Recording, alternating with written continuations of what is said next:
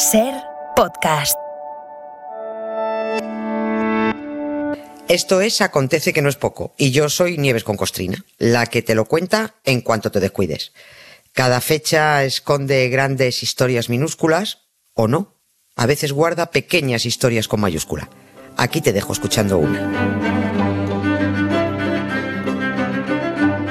Hola Nieves, buenas tardes. Buenas tardes, Carla, ¿cómo estás? ¿Y tu primer trabajo cuál fue? Perdona, que estamos siempre preguntándolo a todos. Sí, no, estaba, estaba siguiendo así mi primer trabajo. Mi primer trabajo estuve, bueno, pues primero cuidando a los niños de los vecinos, que me sacaba unas ah, perrillas. Eso es un clásico, sí. Sí, sí, eso, eso lo de, lo de siempre.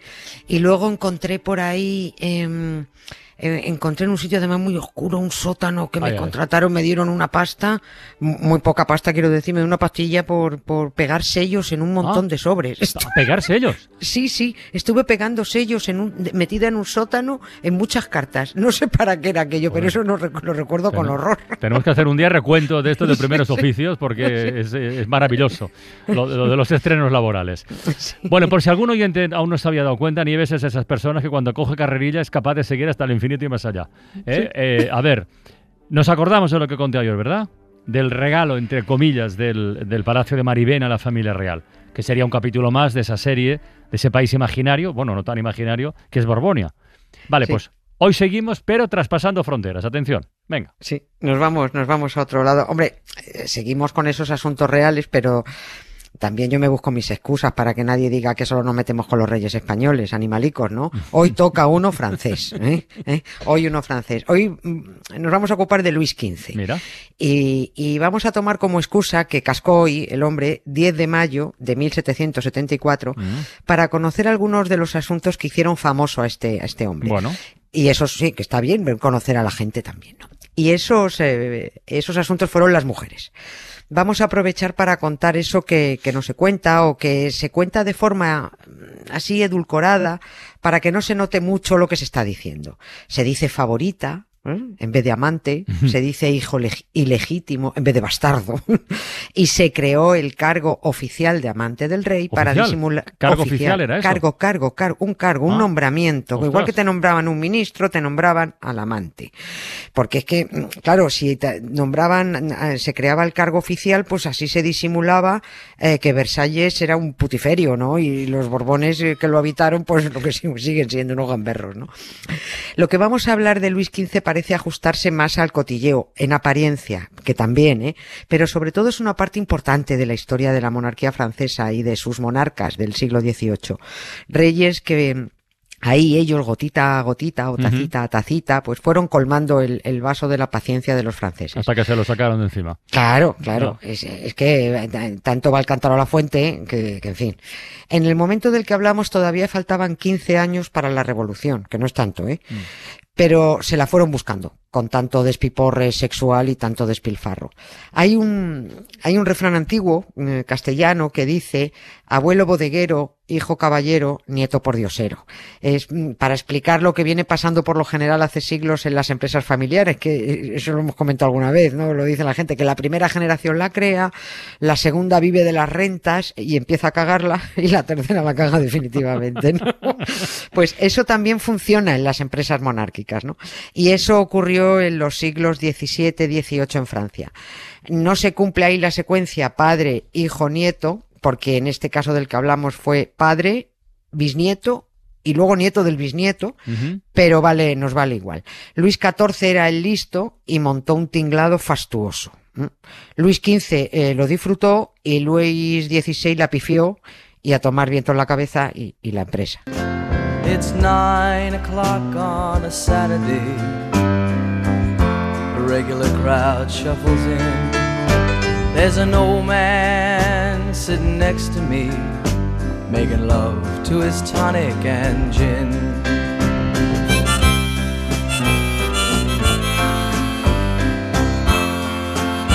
Yo he de, confesarte, Nieves, que por un momento me he perdido. A, ver, eh, ¿a qué se debe que Luis XV fuera bisnieto de su antecesor de Luis XIV. Bueno, el rey Sol tuvo muchísimos hijos y nietos. De hecho, aquí nos colocó a uno, a Felipe V, a Borbón. Mira tú, hombre, Claro. el, el ta- el tarado. Ver. dice, ¿quién me sobra? El tarao, que pues lo mando para España, ¿no? Pues sí, efectivamente, eh, nos colocó a este hombre todo mal a partir de ahí, sí. Pero es verdad que si nos pudo encajar aquí al nieto, eh, ¿cómo no iba a tener Luis XIV re- repuesto para su propio reino, no? Se supone que tendría stock, que, que tremendo, ¿no? Bueno, pues no lo tuvo. Anda. Es que se quedó sin repuestos porque duró mucho en el trono y, y se fueron muriendo todos sus herederos antes que él. Es, que el récord de Luis XIV no lo ha batido ni la reina de Inglaterra, que los fulmina a todos. Mm, Está ya fastidiada la mujer Sí, porque ya ha mandado al hijo, poco, sí, ha mandado al hijo a que A vaya. parlamentos, sí, sí. Sí, sí, he visto hoy un titular muy gracioso que decía eh, Isabel II no puede acudir al discurso de la reina. pues ya, pues evidentemente que no. Pero está, pero, está cer- pero está cerca del récord, ¿eh? Sí, le quedan dos años. Es que Isabel II Lleva lleva 70, reinando. ¿no? Sí, lleva 70 años reinando y Luis XIV estuvo 72. Hijos tuvo por un tubo, Luis XIV, 20 como poco, que son los contabilizados. Pero de ahí ponte a quitar a las chicas, que según la ley sálica que se inventaron los Borbones no estaban Mm. autorizadas a reinar. Poco ley fálica también, ¿no? Quiero la decir, ley fálica, la ley sálica, letra, fálica, ¿eh? sí, sí, sí, sádica, de todo, le entra todo a esa ley, ¿no? Pero sobre todo, efectivamente, la ley fálica. Quita también a, a los bastardos varones, que precisamente eran los más sanos, pero al ser hijos de las amantes tampoco podían reinar, ¿no?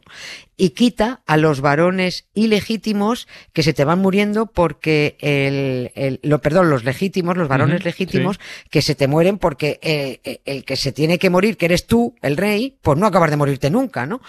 Bueno, pues eso pasó con Luis XIV, que se le murieron todos los hijos, se le fueron muriendo todos los nietos, que a otros los tenía ya colocados, como a Felipe V aquí en España, ¿no? Y que por eso tuvo que tirar del bisnieto, ¿eh? que era lo que le quedaba.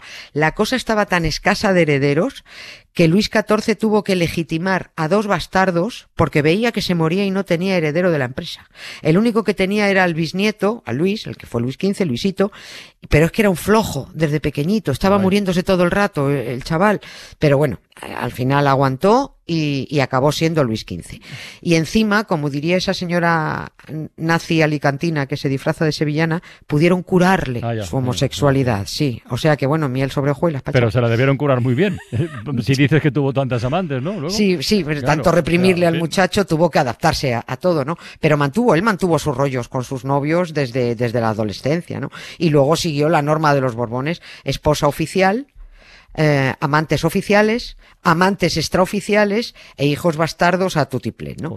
Costumbre que está, pues que sigue vigente porque a los Borbones no les gusta saltarse las tradiciones dinásticas.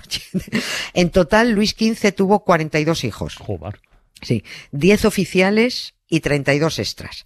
Pero casualmente, si no me he perdido en la contabilidad, con sus dos más célebres e históricas amantes oficiales, las que tenían cargo, que eran Madame de Pompadour y Madame du Barry, de- du Barry, no, no tuvo, con estas no tuvo ningún hijo, ¿no? Pero ellas, mm, ellas dos son las que acaparan casi toda la fama. Y Madame du Barry, de hecho, está considerada la última favorita, la última amante oficial del antiguo régimen francés. La, la pobre acabó guillotinada, por cierto. Y fue la última porque Luis XVI no tomó ningún amante, no nombró a ninguna. Mm, No sé, o no tenía cuerpo, o no tenía ganas, o lo que tenía era una María Antonieta con muy mala leche y prefirió no cabrearla. Tú me estás dando mala vida. Yo pronto me voy a escapar. Gitana mía, por lo menos date cuenta. Gitana mía, por favor,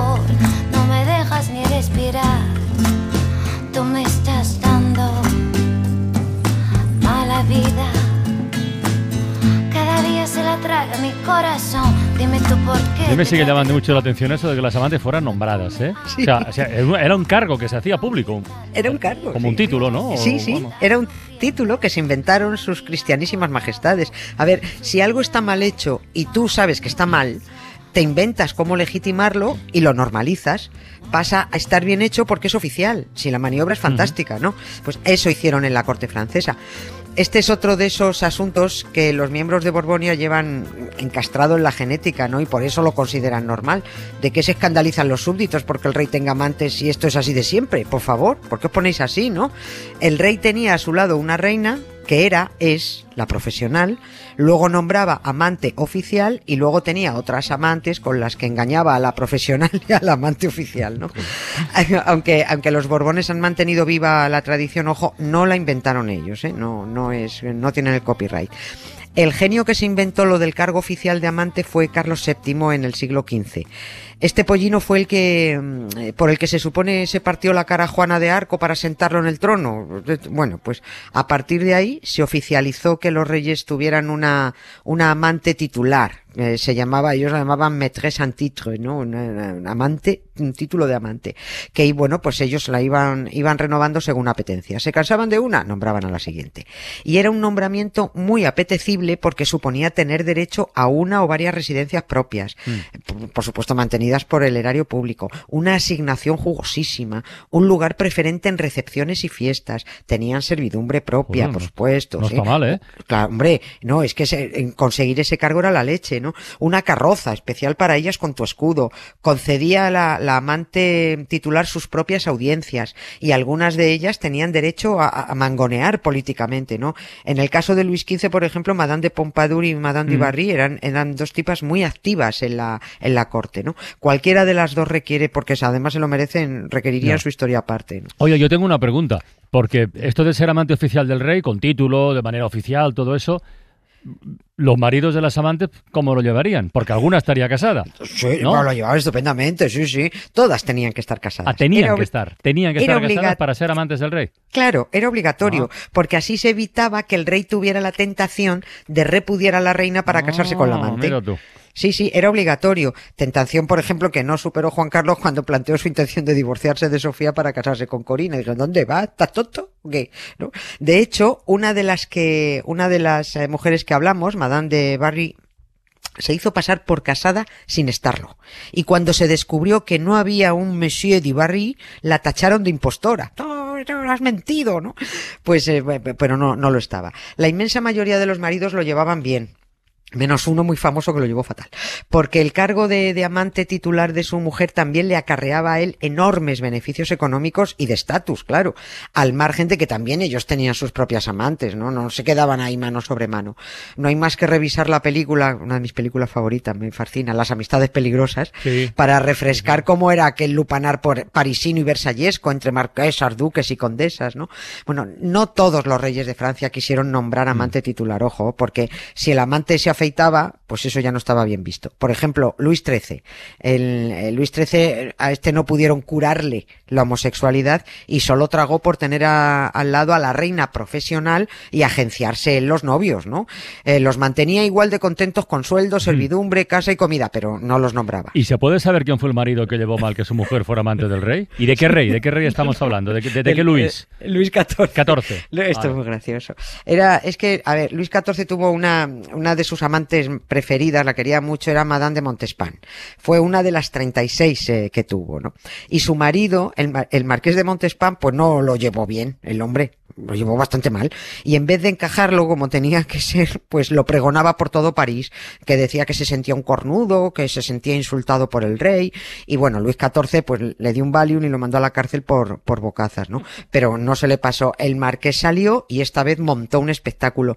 Tapizó sus carrozas con paños fúnebres, simuló un funeral por su esposa y anunció que, y abro comillas, se lo dijo así, entraría a la iglesia por la puerta más grande porque sus cuernos no le permitían hacerlo por la más pequeña.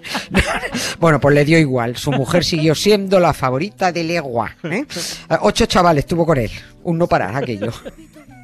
Aquello por lo que brindo, la más lista, la más guapa.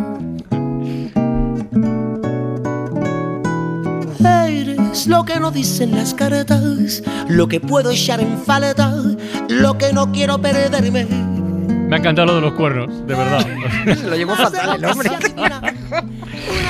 Hasta mañana, Nieves. Hasta mañana. Venga, un beso. Suscríbete Acontece que no es poco. Todos los episodios y contenidos adicionales en la app de Cadena Ser y en nuestros canales de Apple Podcast, Spotify, iBox, Google Podcast y YouTube. Escúchanos en directo en la SER de lunes a jueves a las 7 de la tarde.